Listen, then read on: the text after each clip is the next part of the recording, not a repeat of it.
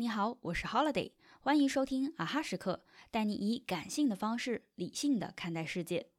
最近一周的时间，冬奥冠军谷爱凌以一己之力贡献了很多条热搜，很多新媒体围绕她每天睡十小时做文章。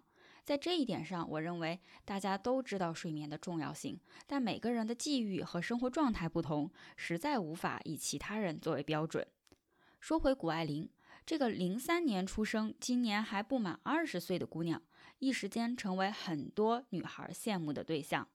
妈妈毕业于北京大学，后来又获得斯坦福大学 MBA，也是一名滑雪教练。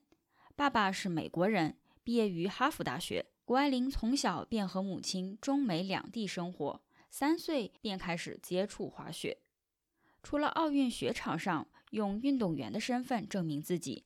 他也以优秀的成绩考入了斯坦福大学，是名副其实的文武双全。在这次出圈之前，他曾经荣登2020福布斯中国三十岁以下精英榜，也凭借青春活力的形象在时尚界积累了很多人气。他在采访中曾说：“天赋可能只占百分之一，我相信他作为运动员背后需要付出常人难以想象的努力。”大跳台本来不是他擅长的项目。他说，第三跳之前，妈妈曾想让他求稳拿银牌，但他还是想挑战自己，于是做了超高难度的1620转体，结果他成功了。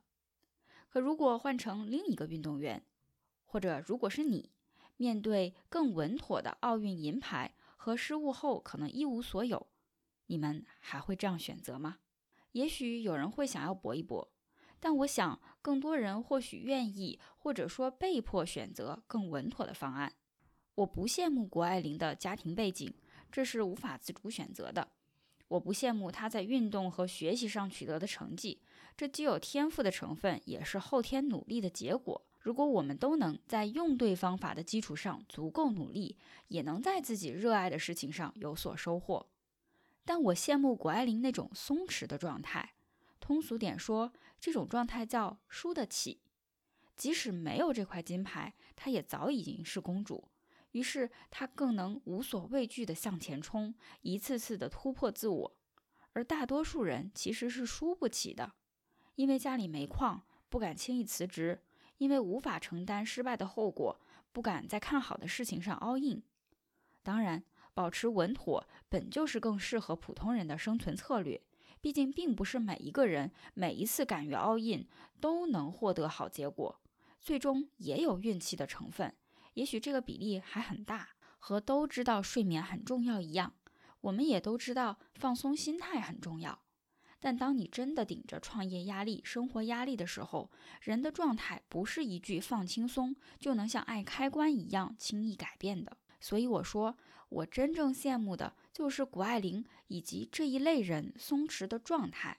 这种状态往往更能帮助他们通往成功，而这并不是仅仅有家庭的支撑或是刻意练习就能达到的。不过最近我练习瑜伽和冥想的时候发现，当你将意识停留在呼吸上，用大拇指轻触眉心，然后缓缓地将眉毛向两侧舒展开。至少那一刻会拥有短暂的松弛。好了，今天的节目就到这里，啊哈时刻感谢你的收听，我们下一期再见。